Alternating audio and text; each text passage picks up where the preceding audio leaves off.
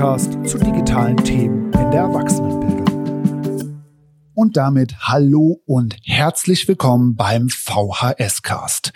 Mein Name ist Karl Dampke, ich arbeite für die Servicestelle Digitalisierung im Landesverband der Volkshochschulen in Schleswig-Holstein und hier im VHS Cast sind wir seit 2018 dabei, die spannenden Themen im Bereich der Digitalisierung, der Digitalität, der digitalen Bildung in Volkshochschulen und in der Erwachsenenbildung zu beleuchten.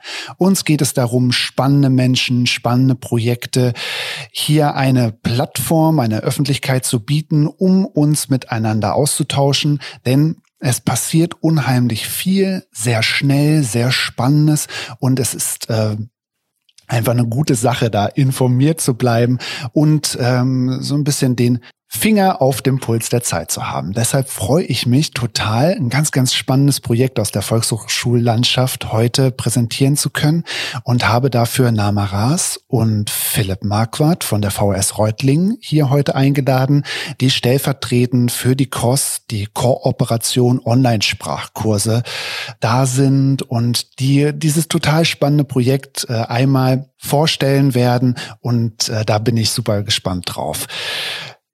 Bevor es da losgeht, vielleicht kurz zur Einordnung. Die Kooperation Online-Sprachkurse existiert seit 2020. Da sind mittlerweile über 50 Sprachkursverantwortliche aus Volkshochschulen miteinander vernetzt, teilen Online-Sprachkurse miteinander, kooperieren, tauschen das aus, ähm, was sie im Portfolio haben. Das heißt, äh, wenn ich einen spannenden Kurs habe, schreiben andere Volkshochschulen den aus und andersherum.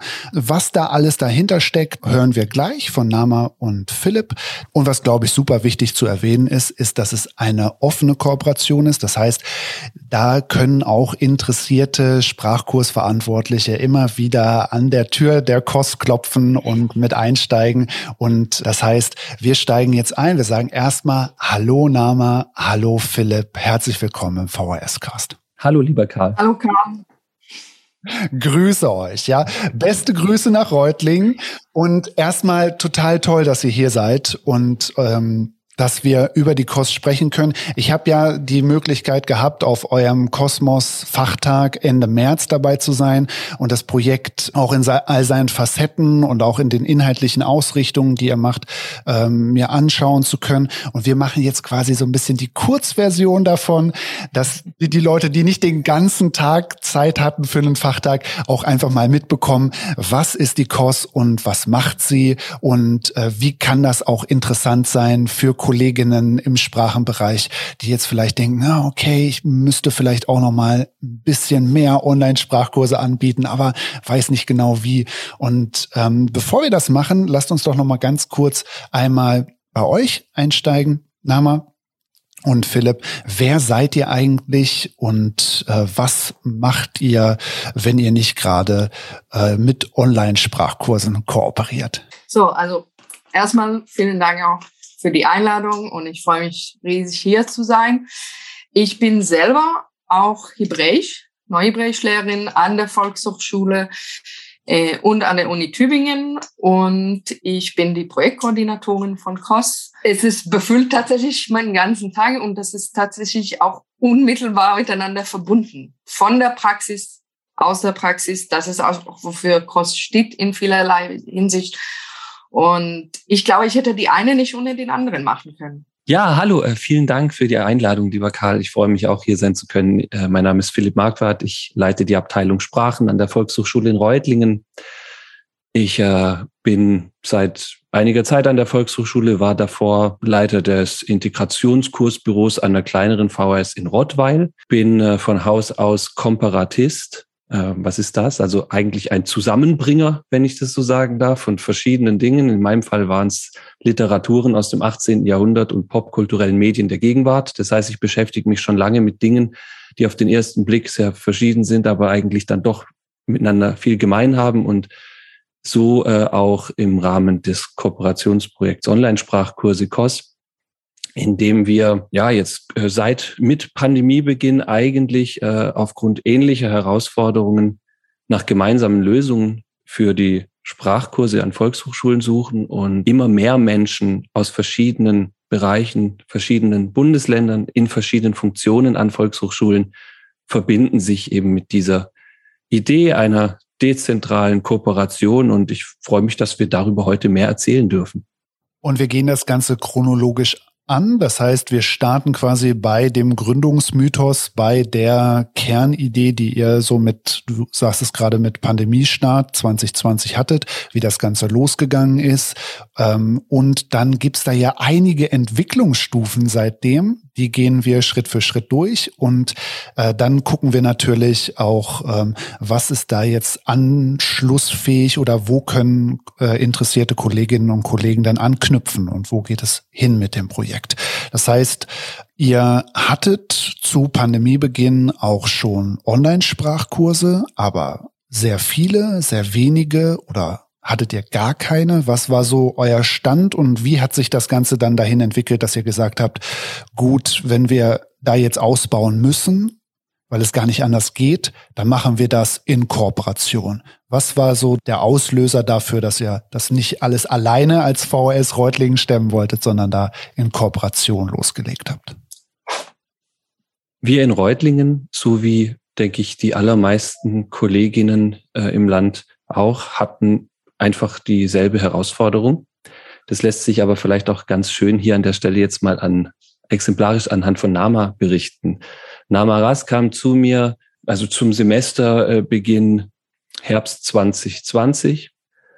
Und äh, sie hat ihre Kurse sozusagen gerade aufgenommen, als sie dann sehr schnell in den digitalen Modus schalten musste, hat es dann hervorragend gemacht und hat mir einiges äh, sozusagen gezeigt in Hinsicht darauf, was muss ich denn tun, infrastrukturell, dass das gelingt guten Sprachunterricht jetzt im virtuellen Klassenzimmer durchzuführen. Mit dieser exemplarischen Erfahrung, ähm, gab natürlich zum Glück nicht, nicht nur Nama, es gab noch andere Kolleginnen auch, die dann im März 2020 in der Lage waren, Kurse zu machen, die nicht nur als Überbrückungskurse sozusagen gelten konnten, sondern die wirklich eine ganz neue Dimension des Sprachenlernens auch versprochen haben äh, und auch Dozentinnen in ihren Interessen, die schon vor Pandemie bestanden haben, endlich äh, praktisch abgeholt hat. Also die konnten Wissen umsetzen. Nichtsdestotrotz waren natürlich nicht die allermeisten Dozentinnen, die wir ähm, hier bei uns haben, in der Lage, sofort äh, loszulegen, so dass eigentlich überall in den, in den Sprachenabteilungen eher ein, ein Defizit diesbezüglich bestand. Daraufhin hat sich dann aber zwischen den äh, Kolleginnen und mir, mit denen ich hier eben über den Landesverband Baden-Württemberg schon in Kontakt stand oder einigen von diesen, namentlich den Kolleginnen aus Aalen, aus Karlsruhe und aus Konstanz ganz am Anfang, ähm, gleich äh, quasi die, die, die Idee verwirklicht zu sagen, wir haben nicht alle Sprachen im Angebot, weil wir nicht genügend Dozierende haben, um diese Sprachen in wirklich toller Qualität anzubieten. Also schadet es uns nichts. Im Gegenteil, wir profitieren davon, wenn wir uns dann eben aushelfen mit Dozenten und eben Sprachkursen. Und aus dieser, ja, aus dieser, aus, aus dieser äh, wechselseitigen äh, Aushilfssituation sind wir dann sehr schnell auch eben ins Gespräch darüber gekommen, wie können wir uns noch unterstützen? Was wären denn so Verfahren und Schritte, die jetzt nicht nur im Ad-Hoc-Prinzip sagen, du hast einen tollen Schwedischkurs, ich habe keinen Dozenten, den nehme ich, sondern wie kann man auch strukturell, systematisch dafür sorgen, dass die Volkshochschule, vor allem die Sprachenschulen, wieder zu den Orten für Sprachenlernen im digitalen Zeitalter avancieren. Und wir haben uns äh, quasi aus 2020 heraus vier Schwerpunkte mit auf den Weg gegeben, die bis heute auch Bestand haben, wenn auch in einer, ja, die sind in, die befinden sich natürlich in Entwicklung. Wir hatten gleich äh, erkannt, dass äh, das Ausschreiben von Kursen unbürokratisch stattfinden muss und trotzdem einer gewissen Planungslogik folgen sollte da gibt es verschiedene Modi. Also bei den selten unterrichteten Sprachen sind wir bis heute eigentlich beim Ausgangspunkt, wenn jemand einen Kurs anbieten kann, der tolle Qualität hat, weil er eine Dozierende, den Dozenten dafür hat, dann ähm, wechseln wir die Kurse gegenseitig aus. Ähm, in den Bereichen, in denen wir alle gute Angebote haben, haben wir schnell erkannt, wir sollten schauen, dass wir koordinieren, nacheinander starten, so ausschreiben, dass nicht alle zum selben Zeitpunkt die gleichen Angebote unterbreiten des Weiteren sofort auch festgestellt, wir müssen diese Frage nach, also Lehrkräfte, die vor vor Corona-Zeit einen guten Unterricht im Klassenzimmer gemacht haben, sind natürlich auch prädestiniert, um jetzt im virtuellen Klassenzimmer mit der entsprechenden Ausbildung ebenfalls auch guten Unterricht zu machen. Das heißt, die, der Schwerpunkt Fortbildung und Weiterqualifizierung ist ein ganz wichtiger Arbeitspunkt. Wir haben äh, uns des Weiteren auch gesagt, wir brauchen technische Lösungen in diesem Kontext. Es geht nicht darum, eine Einheitlichkeit zu schaffen, also alle mit demselben selben System und so weiter, aber dennoch alle, die diese Kurse anbieten, müssen diese Kurse äh, so anbieten, dass wir den Teilnehmenden helfen, die unter Umständen technisch noch nicht so weit sind. Und wir müssen die Dozenten auch so ausstatten, dass sie nicht quasi noch ein, ein Mediendidaktikstudium nebenher brauchen, um überhaupt anzufangen. Also einfache, schnelle technische Hilfe und Systeme. Und wir haben uns viertens natürlich von Beginn an auch mit der Frage auseinandergesetzt, welche Regeln und Vereinbarungen sind denn dann doch notwendig, um auch in so einem unbürokratischen, dezentralen Verbund ähm, quasi uns nicht gegenseitig die Beine zu stellen. Äh, und ähm, letztlich, da könnte man jetzt natürlich viel drüber reden, wir haben heute die Zeit nicht, aber was mir wichtig ist an diesem Punkt der Regeln und Vereinbarung, ganz altmodisch basieren wir auf Vertrauensvorschuss gegenüber der kollegialen Professionalität der anderen Sprachenverantwortlichen. Und wir haben uns einfach versprochen und halten bis dahin daran heute fest. Wer einen Kurs bei uns ausschreibt, garantiert den Kolleginnen und Kollegen, dass er einen sehr guten Kurs ausschreibt. Und alles weitere können wir in den nächsten Minuten gerne erörtern, aber diese vier Punkte äh, haben die Geschichte der Kost sozusagen geprägt und sind dann äh, glücklicherweise im September 2021 auch in eine Förderung des äh, Landesverbandes Baden-Württembergs eingemündet und werden seit dort von sechs Pilotvolkshochschulen, nämlich Bretten, Karlsruhe, Reutlingen, Rottenburg und Wertheim und Winnenden, so betreut, dass diese sechs, das, das immer weiter wachsende Qualitätsnetzwerk der COS infrastrukturell und personell unterstützen. Und das ist natürlich auch ein richtig wichtiger Meilenstein für euch gewesen, oder? Also jetzt äh, zu sagen, gut, wir haben hier schon über ein Jahr ein äh, laufende Praxis. Ja, wir wissen, genau, wir wissen, dass es funktioniert. Ja, ähm, aber du hast ja hier mit diesen vier Feldern so unendlich viel auch zu tun und äh, auszudefinieren und auszuarbeiten. Da hilft natürlich eine fähige Projektkoordination und äh, die auch äh, vom Fach ist und auch schon genau in dem Bereich unterwegs gewesen ist. Das heißt, es ist äh, Match made in heaven für dich, Nama. So und du konntest äh, da direkt dann einsteigen die Projektkoordination übernehmen durch die Landesförderung. Seid ihr da jetzt, jetzt auch einfach in der Lage, noch mehr Energie reinzugeben, als das sonst nebenher möglich gewesen wäre? Was ist denn da jetzt aktuell der Stand bei euch im Projekt? Äh, wie schafft ihr es, an diesen vier Säulen weiterzuarbeiten? tatsächlich, äh, das war, was die Kollegen davor gemacht haben, haben sie, sie haben viel erreicht und wirklich viel auf die Beine gestellt, aber haben das tatsächlich nebenbei machen müssen. Und seit wir die Forderung dann im September 21 bekommen haben, sind wir eine Projektkoordinatoren-Team ähm, mit mir und dann noch mit Heike Kretschko aus äh, Karlsruhe und die Greta Sabo aus Wertheim. Und wir haben tatsächlich dann vier Arbeitsgruppen gebildet nach diese vier Themen, die äh, gerade von Philipp genannt worden sind. Und wir haben tatsächlich erstmal Ziele definieren müssen. Was wollen wir genau in jeder Arbeitsgruppe? Wohin gehen wir damit? Was ist aus unserer Erfahrung sowohl bei der APMs und bei der Planung als auch von Dozenten, als äh, jeder, der bereit mitzumachen und seinen Two Cents zu geben, was brauchen wir? Also konkret, nicht in der Theorie und was wäre schön und wir alle kennen das und äh, unendliche Reflexion, sondern wir wir rennen los und wir gucken, was passiert und wir entwickeln uns dadurch. Und wir haben tatsächlich dann innerhalb der letzten bisschen mehr als halbes Jahr in alle diese vier Gruppen äh, großteils unsere bisherige Ziele erreicht. Und zwar äh, bei der Programmplanung, dazu würde vielleicht Philipp gleich nochmal konkret erzählen, weil er ist aktiv auch mit dabei. Ähm, wie wir das gestaltet haben. Wir haben nun überlegt tatsächlich, was wäre die beste Verfahren, wie erreichen wir, dass die Kurse voll und stabil sind. Das ist auch so eine Sache.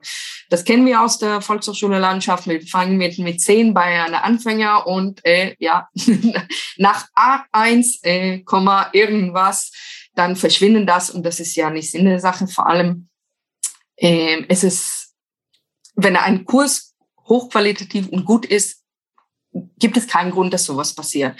Und vor allem, wenn es digital unterwegs ist und es gibt jedes Mal die Möglichkeit, dass jemand einsteigt, egal von wo, die Flexibilität, die wir auch dadurch ermöglichen an den Teilnehmer, gibt uns wirklich die Möglichkeit, stabile Kurse langfristig halten zu können. Und äh, dementsprechend sowohl die Dozenten gegenüber das versprechen, als auch die Teilnehmer das versprechen, als auch natürlich die APMs das versprechen. Also wirklich, it's a Win-Win-Situation für alle. Bei der Fortbildung haben wir auch tatsächlich überlegt, was genau brauchen wir. Ähm, das kennen wir alle, viele Fortbildungen, in denen viel reflektiert wird und das ist nicht eine schlechte Sache, aber wie viele gesagt hat, wir brauchen schnell, wir brauchen konkret und wir wollen, dass wenn jemand fertig ist mit dieser Fortbildung, dass er weiß, okay, das muss ich machen. Und dabei entstand ein, ähm, ein modularische Fortbildung, der ab äh, next, nächsten Monat anfangen soll, Ende nächsten Monat anfangen soll, in der ersten Anlauf. Und diese fünf Module bestehen aus einer, eine technische Modul, also literally Kamera ein, Kamera aus, was muss ich machen in die verschiedenen Plattformen. Also wir sind auch wirklich, äh, uns, uns ist klar, dass es nicht eine Plattform gibt, dass es nicht nur Zoom oder nicht nur Big Blue Button, sondern es gibt verschiedene in der Landschaft. Und das bieten wir auch dann an. Dann eine zweite, ein zweites Modul wäre für Erwachsene Online-Didaktik, unabhängig von Sprache. Das einfach zu wissen, wie man jetzt Motivation äh, und Aufmerksamkeit und alles aufrechterhält. Also ich nehme immer die Analogie von äh, The Wizard of Oz. Also wir müssen uns einfach anpassen an neue, an eine neue Welt. Also das Wissen, die wir haben, ist nicht anders, sondern wirklich zu gucken, ist es anders im Online-Unterricht und was ist anders im Online-Unterricht und alles, was da reinspielt. Und das natürlich haben wir nach den Kompetenzen gemacht, so dass es eine klare Struktur hat. Das heißt, das zweite und das dritte Modul Grundlagen Online-Didaktik und wo geht's dann weiter mit Modul 4? Und das vierte Modul kommt von der anderen Seite. Also welche Tools haben wir? Weil wir haben eine Vielfältigkeit an Tools heutzutage online. Aber was für Tools sind auch didaktisch sinnvoll. Also nur weil es cool aussieht, heißt nicht, dass es jetzt uns dann auch weiterbringt oder dass es unbedingt auch Spaß macht. Wir müssen gucken, wann benutzen wir was? Wann ist logisch dann Breakout Room zu benutzen? Wann soll ich Kahoot benutzen? Also wie lange soll ich überhaupt sagen? Wie abwechslungsreich? Wie, was ist alles, was damit verbunden ist? Also auch Didaktik natürlich ist ein, ein Aspekt dahinter, aber da geht es darum, welche Tools ich habe, und wie ich sie benutze, konkret für die Sprachenbereich. Und das letzte Modul ähm, war, kam daraus, dass wir ursprünglich gedacht haben, eigene Zertifikat und jetzt ist es angegliedert an das Landesverband Baden-Württemberg und da gibt es ein Abschlussmodul mit Reflexion und Unterrichtsentwurf. Also so, dass es anerkannt, anerkannt werden kann vom, von die verschiedenen Verbände. Also das wäre zumindest für die Fortbildung.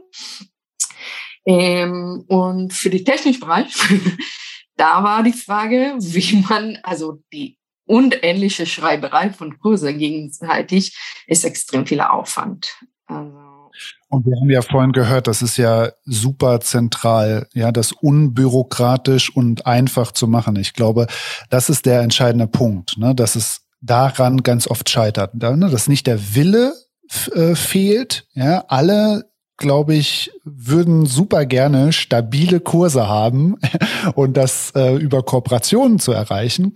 Klingt total toll in der Theorie, aber wie ist es einfach möglich, diese Theorie in die Praxis zu überführen? Und äh, ich habe ja eure Excel-Tabelle gesehen, mit der ihr angefangen habt zu, äh, zu arbeiten. Die ist äh, komplex. es ist äh, auch nicht äh, ganz einfach, ja, das äh, zu machen. Aber ich bewundere das, weil es ist ja eine ähm, eine Möglichkeit, einfach loszulegen. Ja, und einfach zu sagen, gut, so irgendwie müssen die Informationen fließen und wir machen das jetzt hier in der Excel-Tabelle und wir haben eine Logik, auf die wir uns einigen können. Ähm, aber ihr habt dann gesehen, da muss etwas mehr kommen, da muss Automatisierung rein und äh, das muss wirklich schneller und einfacher sein. Und was war da euer Ansatz, auch jetzt mit den Möglichkeiten im Projekt, äh, da auf eine andere Ebene zu kommen?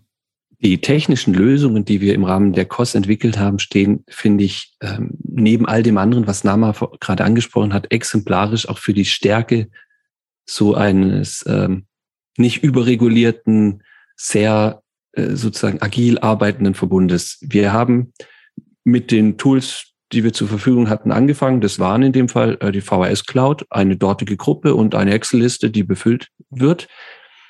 Ähm, von der technischen Seite aus war das gleich klar, dass das äh, doppelte und dreifache Arbeit bedeutet, denn äh, unser Prinzip besteht eben auch darin, dass die Kurse, die man wechselseitig ausschreibt, eben auch verlinkt werden auf den jeweiligen Websites. Das heißt, ich habe in der Regel die Kursanlage in meinem eigenen System, ich habe die Kursanlage in der Cloud und ich habe die Kursanlage dann äh, nochmal bei der anderen Volkshochschule. Nichtsdestotrotz war es sehr wichtig, diesen Umweg zu gehen und ich bin froh, dass wir nicht von Anfang an eine Automatisierung hatten, weil wir aufgrund dieser Zusammenarbeit jetzt ziemlich genau wissen, welche Kategorien, welche Schalthebel an welcher Stelle zu drücken sind. Wir haben äh, einen Teil unserer Fördermittel darauf aufgewendet, ein äh, Austauschportal zu entwickeln, das in Form einer nicht öffentlichen Website, also einer Website für Sprachenplanende, aber nicht für Endkunden oder Teilnehmende gedacht ist. Ähm, dieses Portal ist so organisiert wie die Excel-Tabellen, die wir bisher von Hand in der Cloud gepflegt hatten. Man kann auf diesem Portal sich anschauen, was die anderen anbieten und dann über, über, über Kästchen auswählen, was man selber haben möchte.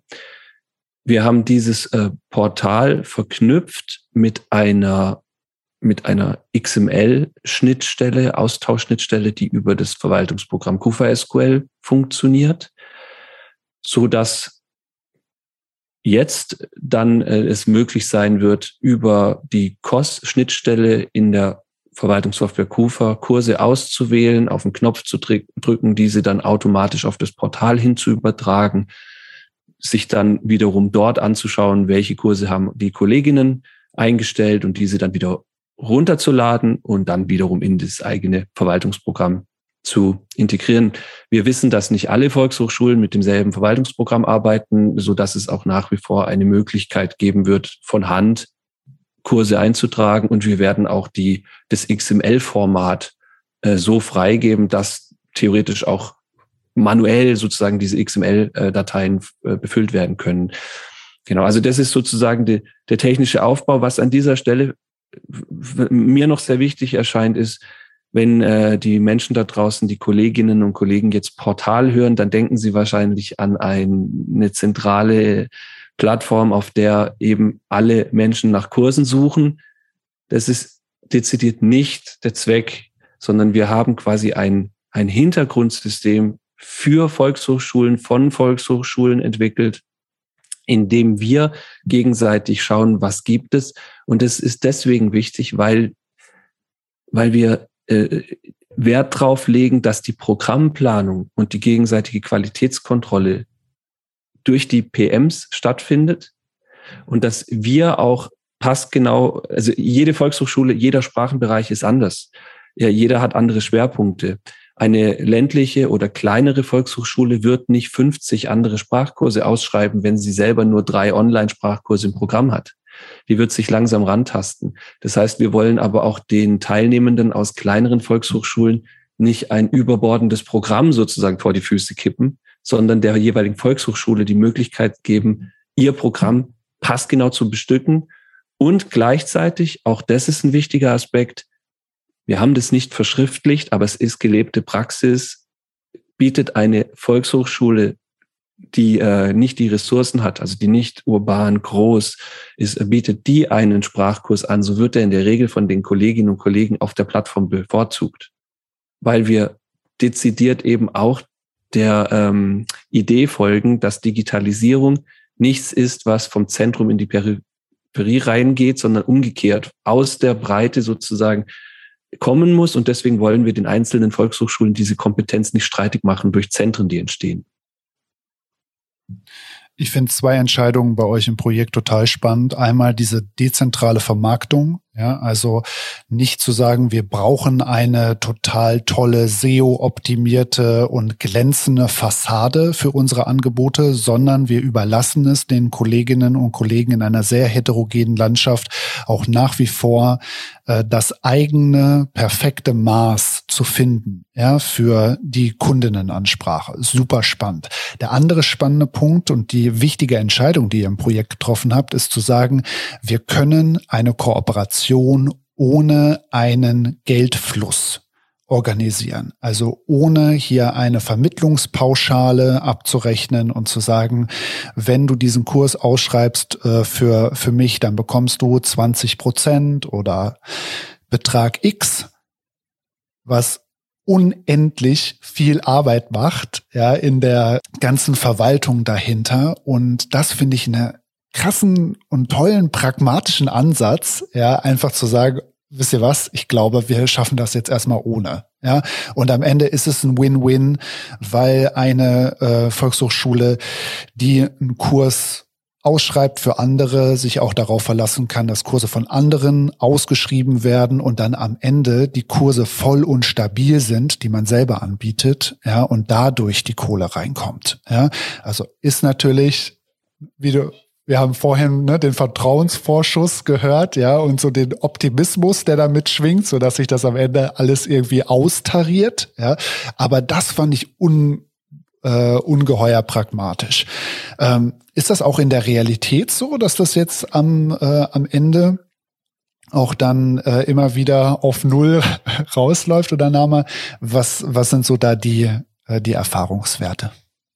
Also erstens ist tatsächlich, das sind die zwei Themen, Fragen, die uns ganz am Anfang beschäftigt haben. Wo, in welchen Weg gehen wir dabei? Und uns war extrem wichtig, nicht nur unsere gegenseitige Vertrauen, sondern auch nach außen die VRS als Markt zu benutzen.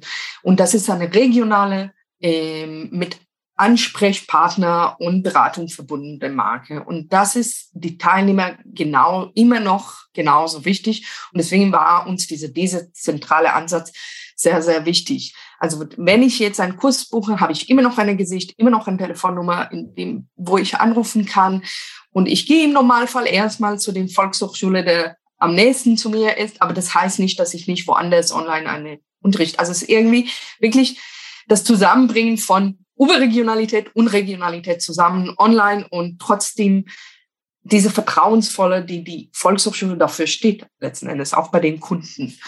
Ähm, das zweite ist tatsächlich dieser Austausch vom Gelder. Wir haben gesagt, es ist wesentlich leichter. Wir wollen loslegen. Wir wollen einfach, dass es, ähm, dass es unkompliziert wird. Und vor allem, es ist schwer, Leute zu bereden, mitzumachen. Wenn du sagst, erstmal musst du unterschreiben und dann gucken mal, ob das funktioniert und dann tauschen wir. Nee, es ist wesentlich leichter zu sagen, komm, wir probieren das mal und dann gucken wir mal, ob das funktioniert und zumindest unsere Erfahrung nach es funktioniert, aber dann würde ich vielleicht Philipp übergeben da. Genau, ich möchte äh, vielleicht auch wieder so exemplarisch ähm, eine in kurze jemanden zitieren, und zwar unsere Kollegin Nancy Spied, die für die Sprachen in Esslingen zuständig ist, die äh, mir in einem Gespräch vergangene Woche gesagt hat, 50 Prozent ihres Sprachenprogramms ist mittlerweile online und keinen Kurskurs, den sie bisher ausgeschrieben hatte, musste sie absagen. Daraus habe ich zweierlei gelernt. Also erstens die Angst vor digitalen Angeboten, äh, ob angeblicher Kundinnen, Teilnehmende, die das nicht schätzen würden, ist unbegründet. Also auch bei Stammkundschaft ist durchaus mit den entsprechenden Dozierenden äh, sehr, sehr gut äh, Kurse ähm, anzubieten und erfolgreich anzubieten, die digital stattfinden. Zweitens, wenn man selber Angebote hat, den anderen in der Kost sozusagen äh, die Plattform mitbietet, dann wird man auch mit ausgeschrieben. Also es ist eine wechselseitige Kooperation. Es gibt äh, schon auch noch äh, Kolleginnen und Kollegen, die schnuppern in der Kost und die schreiben auch mal den einen oder anderen Kurs rein. Dann ähm, schreiben die aber keinen anderen aus und dann wird ihr Kurs auch nicht ausgeschrieben unter Umständen. Also da sind wir noch sozusagen im Abstimmungsprozess. Für alle die, die sich interessieren, die schon bisher dabei sind und neu dazukommen wollen, vielleicht auch jetzt, weil sie diese Sendung hören, ich kann garantieren, wenn vier Volkshochschulen gemeinsam ein Angebot einen Monat im Voraus ausschreiben, findet der statt.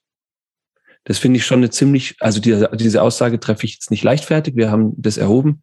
Es mag vielleicht auch in ganz seltenen Fällen irgendwas schiefgehen, aber in aller Regel vier Volkshochschulen, ein Monat Ausschreibung, der Kurs findet statt. Was heißt, Kurs findet statt? Erfolgreich. Wir haben uns zum Beispiel auch im Sinne unseres Qualitätsversprechens, unseres gegenseitigen äh, Vertrauensvorschusses ähm, gesagt, wir wollen keine Riesenkurse anbieten mit möglichst vielen Teilnehmenden, sondern der Regel, der sehr klugen Regel folgend, unterrichte nur so viele Menschen in einem Online-Kurs, die auf einen Bildschirm passen.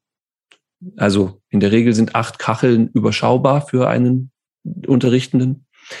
Diese acht Menschen finden wir innerhalb eines Monats, wenn vier ausschreiben. Und diese acht Menschen sind in der Regel auch dafür äh, bereit, etwas mehr zu bezahlen, im Übrigen wie für den Präsenzkurs, weil sie einen technisch hervorragend administrierten, einen didaktisch sehr gut durchgeführten Kurs vorfinden. Das ist auch ein super spannender Punkt, der ja auch anschließt an das, was wir vorhin kurz angerissen haben, nämlich den Wechsel in der Programmplanung, den diese neue Geschwindigkeit mit sich bringt. Ne, wenn man in der Lage ist, einen Kurs einen Monat bevor er starten soll zu planen und dann mehr oder weniger eine Durchführungssicherheit hat. Mhm. Ja, natürlich kann immer was dazwischen kommen. Ja, ähm, aber das macht natürlich was mit der Geschwindigkeit ja, und macht was mit den Taktungen und der klassischen Semesterplanung, ja, und ähm, das finde ich super spannend. Du hast ja vorhin ein bisschen differenziert, Philipp, so, ne, je nach ähm, Art der Sprache? Äh, habt ihr da unterschiedliche Vorgehensweisen? Seid mehr oder weniger abgestimmt? Ähm, ist das auch etwas, wo ihr jetzt im Projekt irgendwie eine klare äh, klares Ziel gesetzt habt, wo ihr da hingehen wollt in der Absprache eurer Programmplanungen? Also wir haben von Anfang an versucht, mehrere Sachen auszuprobieren, weil wir diese Projektphase dafür nutzen wollen, eben zu gucken, was ist dann auch ein Weg, der gangbar wäre. Und wir haben, das zieht sich aber durch die verschiedenen Gruppen. Also die NAMA wird es auch für die Fortbildung übrigens sagen, dass es äh, Unterschied ist, ob man selten unterrichtete oder große Sprachen berücksichtigt. Aber gerade bei der Programmplanung ist das schon auch ein Aspekt gewesen, zu sagen, die sogenannten selten, selten unterrichteten Sprachen sind ja im Digitalbereich eigentlich die eher häufig funktionierenden weil wir hier endlich die Situation haben, dass wir nicht mehr fünf, acht Leute aus einer Kommune, sondern potenziell aus dem deutschsprachigen Raum und, Klammer auf, auch darüber hinaus, Klammer zu, äh, erreichen können. Hier haben wir uns also für dieses Verfahren weiterhin entschieden. Bietet doch mal an, was ihr, was ihr Besonderes habt. Ähm, und wenn die Kolleginnen in der Kreisvolkshochschule Weimar Sorbisch anbieten, so wird kaum ein anderer in Deutschland jemanden haben, der Vergleichbares anbieten kann. Also hier müssen wir uns nicht gegenseitig vorschreiben, wer wann was macht.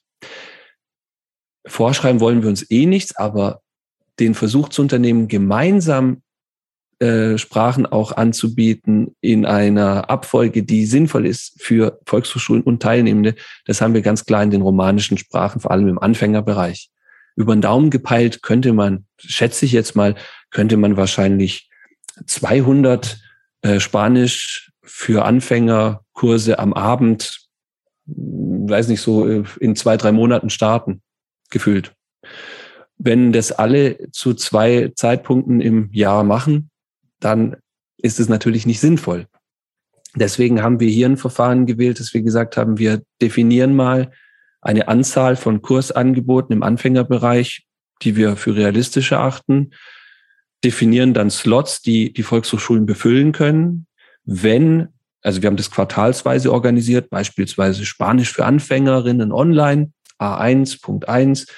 Da haben wir gesagt, einen Kurs am Abend kriegen wir immer zustande. Ähm, alle zwei Monate einen am Vormittag sicherlich auch in Kooperation und vielleicht noch alle zwei Monate einen intensiven, der mehrere Male die Woche stattfindet. Dann wird pro Quartal wird quasi eine Liste äh, freigegeben, die befüllt werden kann. Die einzige Regel, um da mitzumachen, ist eben, schreibe ich mich einmal in diese Liste pro Quartal ein, muss ich die anderen dann eben maximal fünf Kurse dieser Liste auch bei mir mit ausschreiben. Und in diesem Verfahren, das sich sozusagen bisher äh, auf, auf so sechs, sieben Volkshochschulen beschränkt. Mehr hatten bisher noch nicht ähm, daran teilgenommen, also dürfen, aber haben noch nicht. Für diese sieben können wir sagen, dass keiner dieser Kurse abgesagt werden muss, dass die alle funktionieren und dass wir jetzt eher an die Grenze stoßen, die wir zu Beginn der Pandemie hatten, nämlich nicht genug Menschen, die diese Kurse unterrichten können. Denn erfolgreiche Dozenten werden Folgekurse unterrichten und so weiter. Also äh, die Kolleginnen da draußen wissen, was ich meine. Das heißt, wenn es Menschen gibt, die Sprachkurse im romanischen Bereich planen, Spanisch, Französisch, Italienisch, online, dann äh, haben die eigentlich quasi eine Durchführungsgarantie, wenn sie sich anschließen in diesem Feld. Wir haben dann noch einen dritten Versuch gestartet für den Bereich Englisch.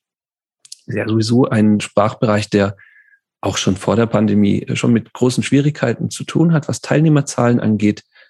Wir haben äh, trotzdem äh, uns hier für ein anderes Verfahren äh, oder gerade deswegen für ein anderes Verfahren entschieden, weil wir gesagt haben, im Anfängerbereich ist der Markt rückläufig, aber in den äh, Konversationsangeboten, in den höheren Sprachniveaus gibt es durchaus Bedarf und Lust der Menschen, professionell Englisch zu sprechen und zu lernen. Und deswegen haben wir uns hier für eine komplette Planung entschieden, die von zwei Kolleginnen aus der KOS heraus ähm, gemacht wird. Die sammeln Angebote von allen anderen ein, die man denen zuschickt oder auch in eine Liste schreibt und dann kuratieren die sozusagen ein komplettes Englischprogramm das dann alle anderen wieder ausschreiben. Und die, die da mitmachen, haben auch da Erfolge. Allerdings ist das Verfahren für die Kolleginnen auch deswegen nicht ganz leicht, weil es äh, halt einmal pro Semester oder in einem, in einem Quartalszeitraum bedeutet, ich muss relativ viele Kurse auf einmal bei mir einpflegen, die gar nicht meine sind. Das hat auch was dann wiederum mit Strukturen der jeweiligen Volkshochschulen und zu überwindenden Widerständen zu tun. Also es gibt ja auch viele Häuser, die erlauben gar nicht, dass man mehr als einen gewissen Prozentsatz fremder Kurse mit aufnimmt ähm, und eben die Zeitfragen. Aber das sind die drei Verfahren und da, da, da sie, äh, die, die fachkundigen Zuhörerinnen werden jetzt auf jeden Fall schon eine große Lücke erkennen, und zwar den Bereich Deutsch als Fremdsprache. Wir haben in der gesamten Kost von Anfang an eigentlich gesagt, das ist mit eines der entscheidenden Zukunftsfelder auch im Online-Bereich, wenn es um Sprachkurse geht. Und wir haben äh, hier in Reutlingen sehr gute Erfahrungen gemacht durch glaube ich, richtige Entscheidungen, äh, auch konstant durch die Pandemie hindurch so an die 20 Online-Integrationskurse durchzuführen, also ab Modul 1 und nicht nur zur Überbrückung. Von daher sind wir überzeugt, dass es geht. Wir wissen, unter welchem Druck die Kolleginnen in den Fachbereichen DAF sich auch jetzt gerade wieder befinden. Ich kann aber garantieren, wenn wir hier im Selbstzahlerbereich, im äh, Abendkursbereich, auch im Integrationskurs und im Dolphin-Bereich anfangen, unsere Stärken zu bündeln und vielleicht sogar der Vision folgen, Sprachkurse, Online-Sprachkurse schon Menschen anzubieten, bevor sie sich auf den Weg nach Deutschland machen, als dem Ort für digitalen Deutschunterricht. So haben wir hier meiner Meinung nach ganz, ganz tolle Möglichkeiten zu wachsen. Und da würde ich gerne heute auch nochmal die Gelegenheit nutzen zu sagen, kommt zu uns im DAF-Bereich. Apropos wachsen. Wir haben ja in der Anmoderation gehört, ihr habt jetzt knapp 50, über 50 äh, Kolleginnen und Kollegen in der KOS dabei, die da aktiv mitarbeiten. Wie kann man Teil der KOS werden? Ist das etwas, wo man ein ähm, Formular ausfüllt? Ist das etwas, wo man eine Reise nach Reutlingen antreten muss, um dann mittags auf dem Marktplatz an, anzustehen in einer langen Schlange? Nein, also wie ähm, habt ihr das organisiert? Wie wird man Teil der KOS? Wie kann man da ähm, genaueres drüber erfahren? Genau, abgesehen von unserem Stand am Marktplatz, äh, die, die wir vielleicht äh, überlegen sollen ähm, einfach uns schreiben. Also wir, wir helfen durch, ich, die, die restliche Koordination, Team, äh, alle, eigentlich alle, auch die sechs Volkshochschulen, äh, die mitmachen, einfach uns schreiben, sagen, ich hätte Lust. Und erstmal wird man eingeführt in die VHS-Gruppe, also in der Cloud-Gruppe, äh, einfach weil da ist die Community erstmal und da ist noch diese Excel-Tabelle und da versteht man vielleicht so ein bisschen, wie und was äh, man macht. Aber ähm, ja, ich, ich weiß nicht, wie wir das machen können. Also ich könnte meine E-Mail auch hier so sagen, oder? Ich glaube, der perfekte Zwischenschritt ist eure sehr gute Informationsseite hier einmal in der genau. Folgenbeschreibung genau. zu verlinken. Genau, also alle, die sich für die COS interessieren, äh, finden eine kleine Internetseite unter der Adresse vhs-sprachen.online. Und das ist so der erste Schritt für diejenigen, die jetzt sagen, oh, okay, da würde ich ganz gerne mich mal ein bisschen reinlesen. Da sind alle Kontaktdaten drin. Da kann man dann den Kontakt aufnehmen zu Nama und ihren Kolleginnen und dann einsteigen in die VHS Cloud Gruppe, kann sich das alles mal genau anschauen, welche Angebote da konkret drin sind, wer da alles was miteinander teilt. Und äh, das finde ich total toll. Also, dass das erstmal offen ist. Ne?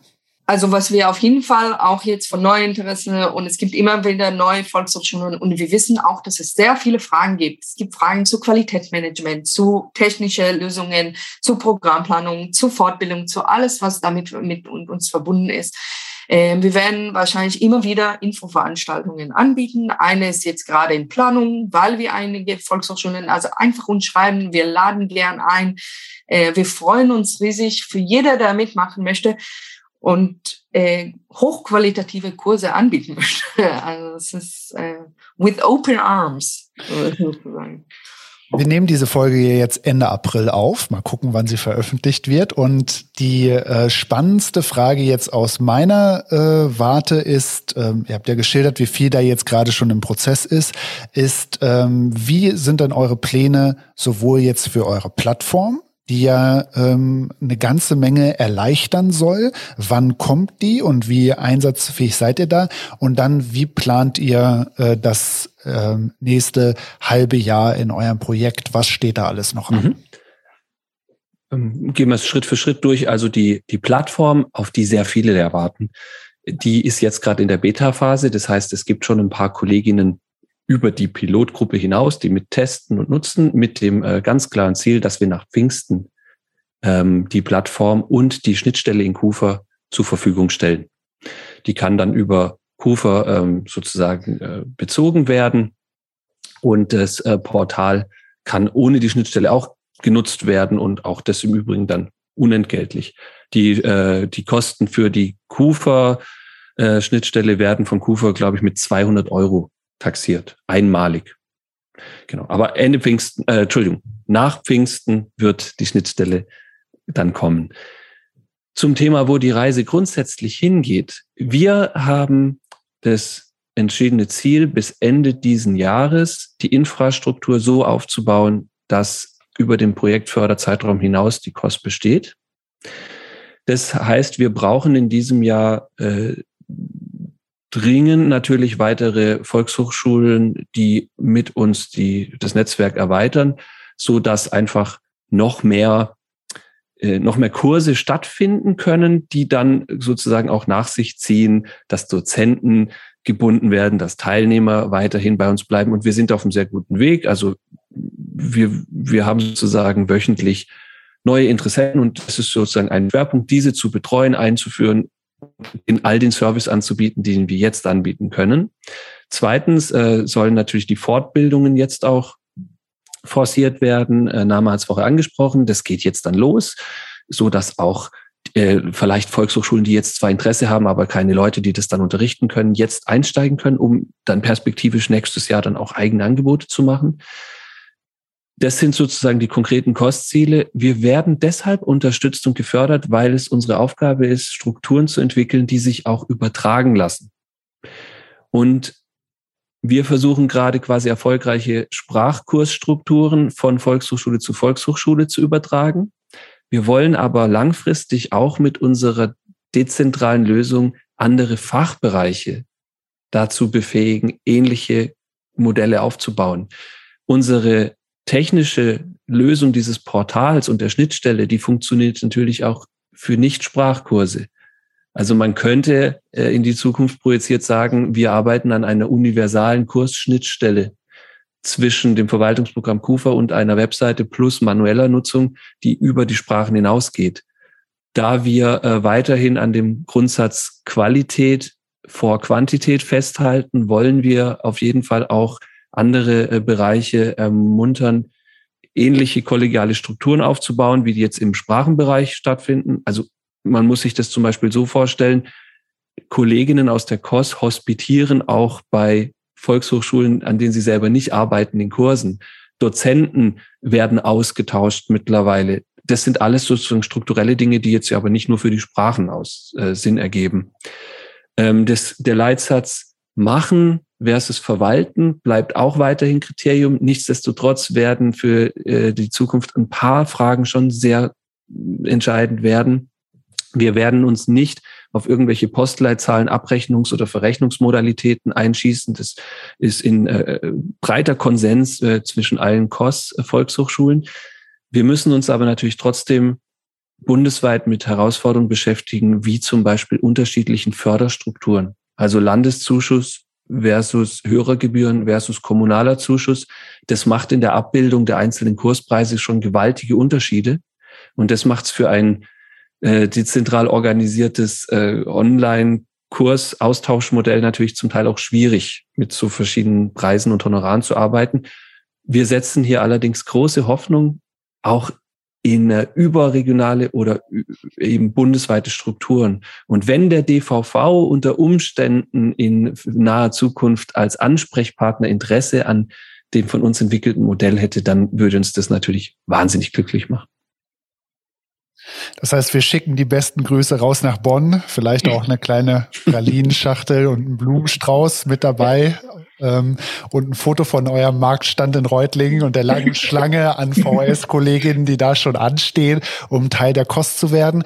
Ich sage jetzt, wir könnten eine weitere Stunde füllen und äh, hier noch ins Detail eurer ganzen Pro Projektbestandteile gehen. Wir machen jetzt aber Schluss und verweisen auf eure Informationswebseite, die in der Folgenbeschreibung verlinkt ist, sagen vielen, vielen Dank für ähm, die tolle Schilderung und den Einblick in euer Projekt. Danke, dass ihr das macht. Das ist wirklich fantastische Arbeit und drücken natürlich die Daumen, ja, für die, nicht nur für die nächste Projektphase, sondern auch das, was danach kommt und äh, sagen vielen, vielen Dank, dass ihr da wart. Eine schöne Zeit und natürlich allen Zuhörenden eine gute Zeit fleißig weiter lernen und natürlich nicht vergessen, den VHS-Cast zu abonnieren, zu liken, zu teilen, die Mundpropaganda anzuheizen und den interessierten Kolleginnen und Kollegen zu erzählen, dass der VHS-Cast wirklich ein tolles Medium ist, um spannende Projekte im Themenfeld Digitalisierung kennenzulernen und bitte Werbung machen. freue mich drauf. Bis dahin. Tschüss. Tschüss. Vielen Dank. Tschüss.